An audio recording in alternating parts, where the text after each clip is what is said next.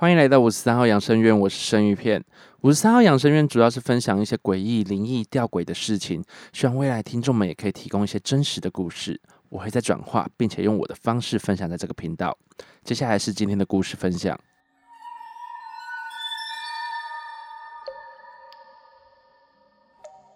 故事：男生宿舍后山的日本兵。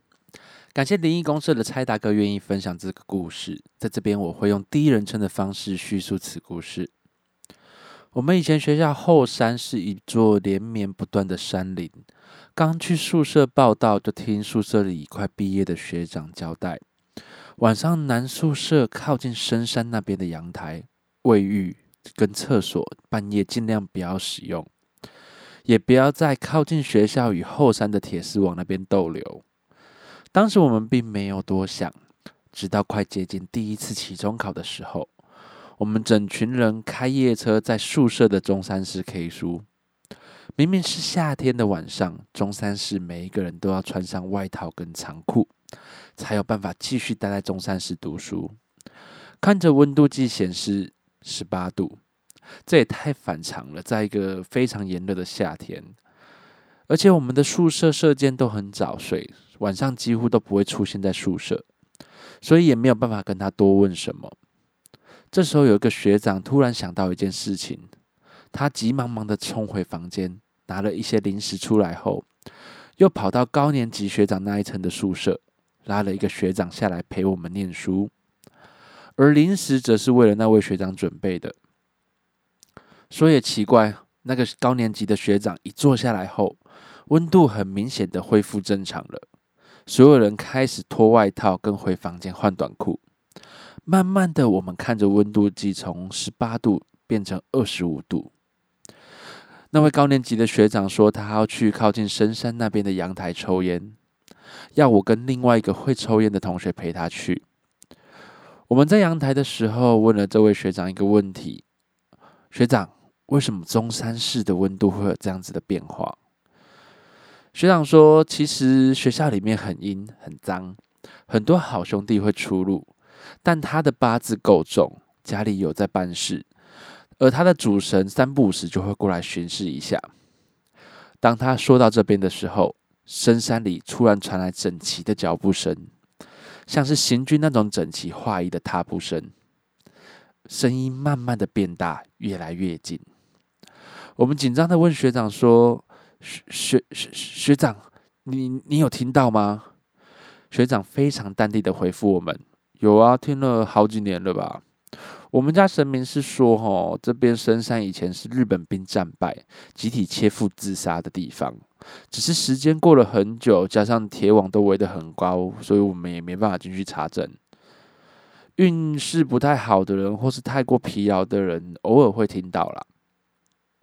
这时候，突然有一个跟我一样是新生的同学也跑来阳台抽烟，我们简称他是同学 A。同学 A 听完我们说的内容，他直接说他不信这一套啦，而且如果真的有，他还蛮蛮想去看看的。隔天早上，同学 A 趁没人的时候约了一个同寝室的同学，我们简称他是同学 B。两人开始往深山迈进，到了铁丝网处。他跟同学 B 说：“哎，你帮我见证一下，你有亲眼看到我爬过去，然后冲到最里面，再跑回来。我想应该一点事都不会有。”于是同学 B 真的看着铁齿的同学 A 独自爬了很久的铁丝网，慢慢翻了过去，之后就往深山里面跑了进去。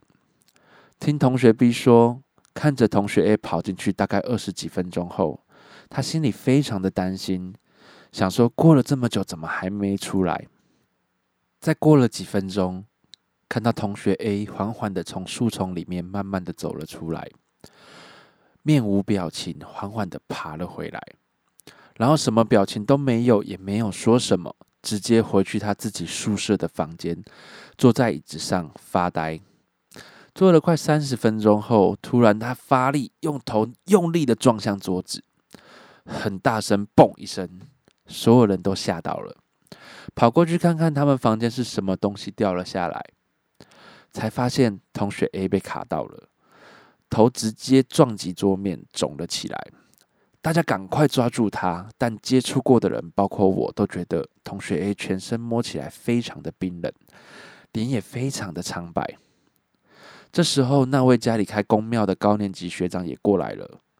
他说：“叫我们把他扛起来。”我们直接跑下学校的斜坡，猛跑了二十几分钟后，来到学校附近的一间公庙，然后请庙里的人员协助帮忙。我和其他人在夏天扛着一个人狂奔了快二十几分钟，大家早已躺在地上喘不过气来了。学长却很淡定的陪同庙方人员一起处理一些我们看不懂的刻意跟沟通协调，看是否可以帮同学 A 处理。在一阵科学仪式过后，同学 A 才恢复意识，讲了一堆我们听不懂的话。我也忘了那间公庙的主神是哪一位。庙方办事人员过来跟我们说，同学 A 太白目了，跑到深山里面冒犯了无形的灵体，还踩到他们大体的样子，所以才会找上他要他们赔命。所幸后来神明有协调好，才会没事。同学 A 在上学期结束后就办理休学，准备转学考，不敢继续待在这所学校了。其实蔡大哥在灵异公司这篇文章主要分享了两则故事，但因为他的文字数量蛮多的，所以我就拆成两部来说。当初看到这个故事的时候，我其实都一直在猜测是哪一间学校，因为我是土生土长的苗栗人。我想我大概可以猜到一个范围啦，只是我也不敢直接很主观的说是哪一间，因为我蛮怕我猜错的啦。我总觉得学校的故事很多。先前我也有分享我在彰化念书的灵异故事。我那时候基本上连宿舍都懒得去抽了，因为我也会有点害怕吧。总觉得对男生来说最容易遇到鬼故事的地方，大概就是当兵跟学校吧。我想这两个地方比较容易产生的都是感情上的问题，跟课业的问题，跟压力的问题啊，应该不是说课业，就是都是压力导致的。像当兵，感情上可能就会兵变啊；那在学校可能就是呃男女情感上的问题。那压力的部分有可能像在学校就是有课业压力，在当兵的时候就是有上级给你的压力，才会导致有那么多可怕的故事吧。各位听众，你们有听过或是经历过怎样学校的恐怖故事呢？欢迎你们让我知道哦。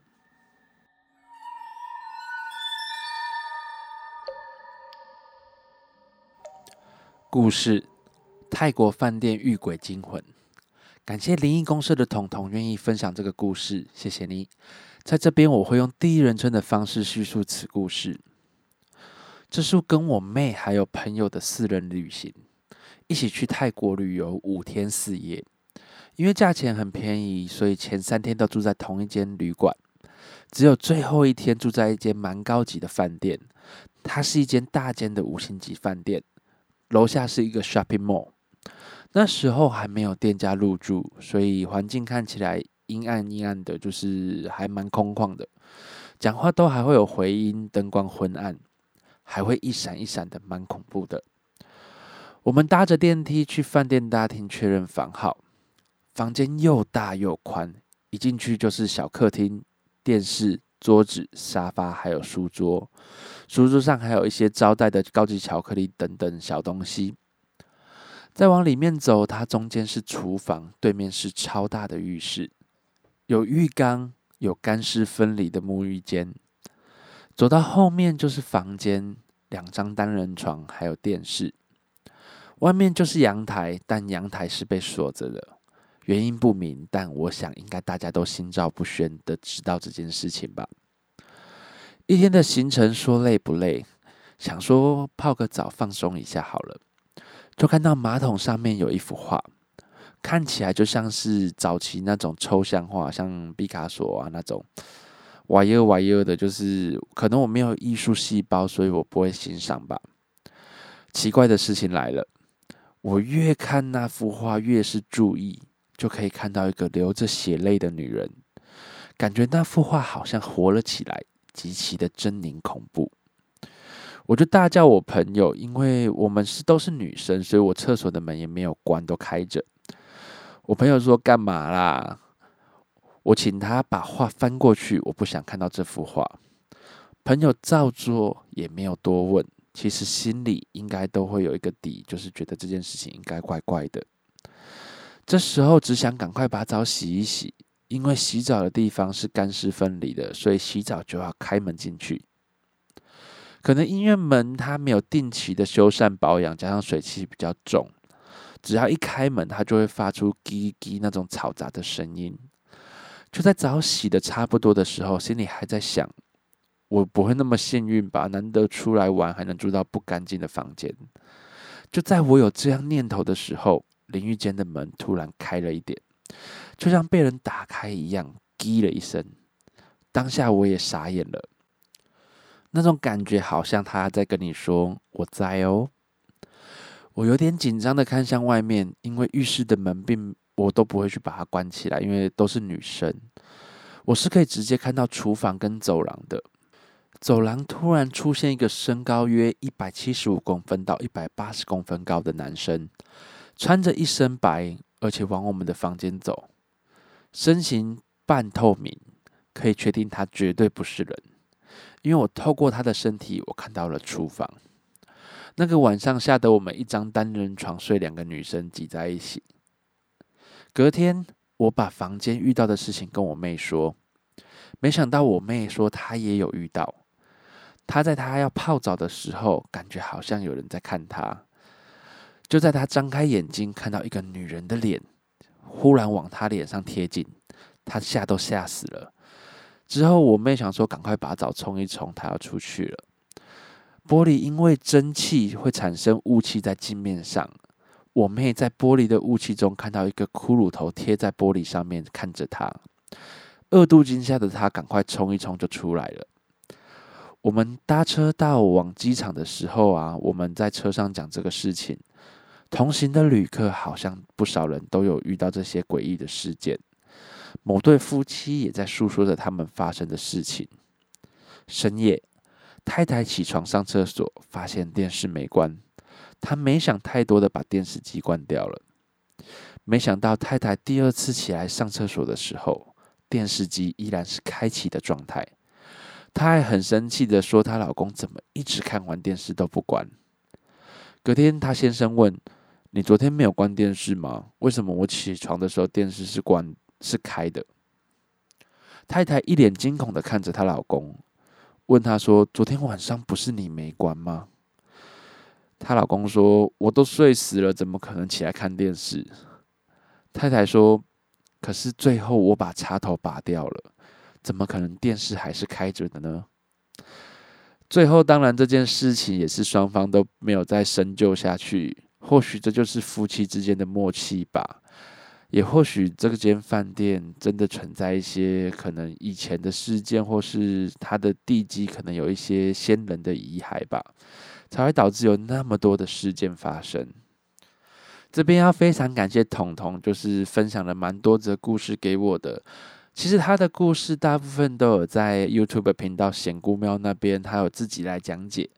如果对彤彤自己的故事有兴趣，然后你们想要听本人，就是作者本人来诉说这则故事的话，可以去 YouTube 搜寻显姑庙，皮鞋的显，姑姑的姑，庙宇的庙，然后你们可以看到彤彤在那边的精彩表现哦。听说很多的灵体都会居住在有人形的物品上，例如娃娃。画、照片等，我只是觉得出去玩住外面，真的有时候像是一个赌注，就像赌石一样。毕竟你不知道这张床上躺过什么人，而这些人做过什么事。曾经就有一对情侣，他们在摩铁做一些坏坏的事情。那他们不知道的是，他们床下面还藏着一个女生的尸体。有的时候是人吓人，有的时候是自己吓自己。之前我在玩乐团的鼓手，他也分享过一则故事，就是他妹妹在高中公民训练的时候，他们住在三楼，突然门口有一个不认识班级的人，叫他们赶快下楼集合。那只有他跟他朋友，所以简称一下，妹妹的朋友叫做朋友 A。两个高中生没有想太多，就跟着前面那位同学赶快下楼了。结果前面带路的同学一直下楼，他们两个也一直跟着往下。感觉楼梯深不见底，绝对他们下去的楼层已经超过三层楼了。直到某个楼梯的转角，才遇到朋友 A。他傻眼的问他说：“你不是一直都跟在我后面吗？”朋友 A 说：“我刚刚出去，我一直都还没进房间呢。”这时候就产生了两个问题。第一个问题就是前面带路的同学是谁？他想要把他带去哪边呢？第二个问题，后面那个是朋友 A，是真的吗？还是在楼下遇到的那个才是真的朋友 A 呢？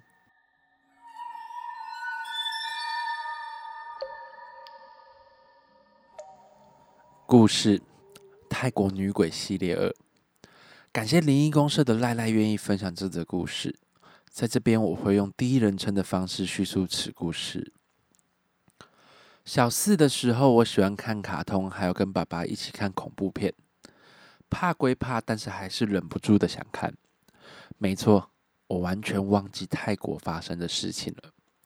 从小学三年级遇到泰国女鬼之后，我回台湾时不时会做噩梦，但是梦到什么，其实我醒来都不记得了。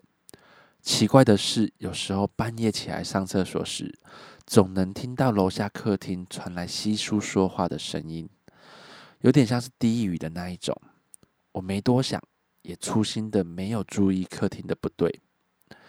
我们家在还没改建之前，我是睡二楼中间的房间，左右两边是爸妈房间，还有我哥我弟睡的。三楼则是水塔跟杂物。我房间唯一的窗户就是面对着走廊。有一次，我半夜偷偷的打开房间的电视看影片，刚好看到专门讲鬼故事的频道。听节目中说，如果在房间的四周撒把撒上盐巴，维持三天不散的话，可以形成一个结界，让好兄弟不敢靠近。我好奇的偷拿盐罐在房间撒盐，并维持他们三天不让它散开。事后我也不知道是不是真的发挥了功效，但他真的从来没踏进房间过。自从听到楼下客厅那些声音开始，我就只能听着音乐才睡得着。某次我又因为噩梦惊醒时，我看到一个白色的身影从窗户前面缓缓的飘过，然后消失。我惊魂未定的把自己窝在棉被里面，不敢往外看，也不敢出去上厕所。半夜空无一人的客厅，还是会有人说话的声音。但我一直都听不懂他们在说什么，也没有胆子下楼去确认。隔天又一次从噩梦中惊醒，那个泰国女鬼出现在我的门前，因为我的门口是有装门帘的，而她就这样站在门帘外一动也不动。小孩子嘛，因为很容易因为卡通或是学校的事情，或是一些其他的事物，注意力就被转移了，进而遗忘了这件事情。偶尔我也会被鬼压床，但是每当我身体能动的时候，我就会拿起护身符，听着音乐，试图忘记刚刚发生的事情。这样的状况也导致我对声音越来越敏感，只要有人叫我或是有动静，我就会立刻醒来。所以我也是三个孩子中起床最省心的，但这也造成我睡眠不足，然后上课又会狂打瞌睡。再被老师叫起来，无限的重复循环。我觉得应该是我神经真的蛮大条的啦。当时我完全没有发现有问题，我只是觉得说应该是我自己的关系吧。伴随着而来的就是我记忆力变差，睡眠不足，课业越来越糟糕，视线总是没办法集中，就会三不五时往其他地方飘，甚至往某个方向飘。我没有办法察觉任何异样，可能我就是沉迷在当下吧。有的时候噩梦惊醒后，还是会看到那个泰国女鬼站在我门前，站在门口没有动静，要不然就是从走廊飘过去。我有一个朋友，他叫做小佩，他家离逢甲非常的近，只要穿过巷子，再走一段路之后，就会到逢甲夜市。台湾的道路很多的巷子都在转弯处有那种可以防止意外碰撞的那种广角镜。正当我跟小佩瞎聊着时，我眼角看了一眼广角镜，我马上就停下脚步。透过镜子反射，我看到那个熟悉的泰国女鬼，她的身旁站着一名小男孩。小男孩皮肤是电视中水鬼出现时的那个颜色，眼睛一片全黑，头发是那种寸头湿漉漉的垂下来。这对母子就这样默默的透过镜子盯着我。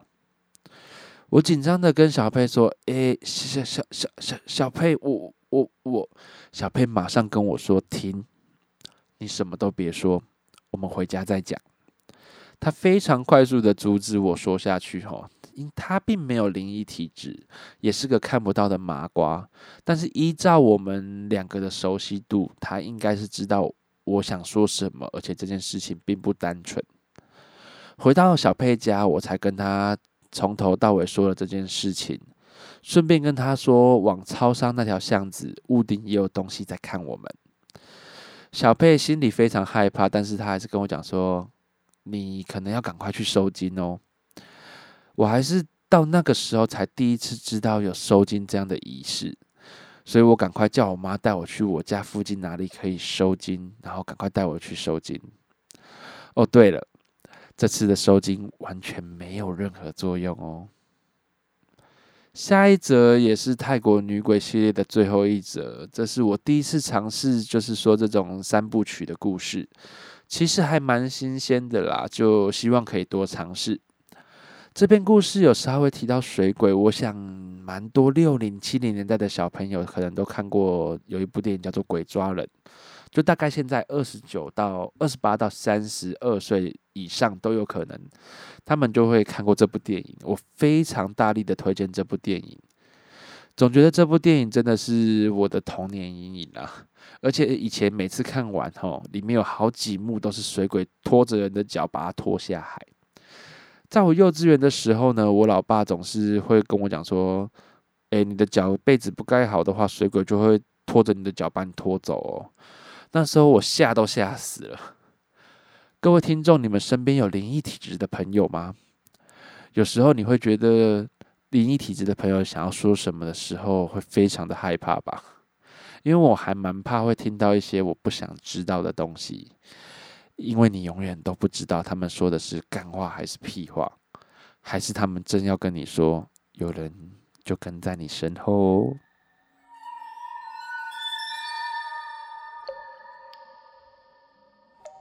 今天的故事就讲到这边。最近看到疫情状况减缓了不少，我是蛮希望就是七月十二之后可以解除三级警戒，回到二级警戒啦。因为我非常的想上班，在这个没有钱赚的日子，真的蛮难过的。我现在的常常生活作息就是早上都跑去海边钓鱼，把手都晒得跟焦炭一样了，而且随时随地都要注意我哪个部位没有遮到。不然回家的时候就会发现意外的晒伤，就像我手臂那时候因为戴袖套，它跟我的 T 恤中间有一个地方是没有遮到的，所以它就整个晒伤了，就只有一块。那录音的前几天，我才意外的把我脖子晒了一圈，因为我有戴那个就是魔术头巾，结果它跟 T 恤中间有一个缝，我没有注意到，所以也晒了一条黑色的项链。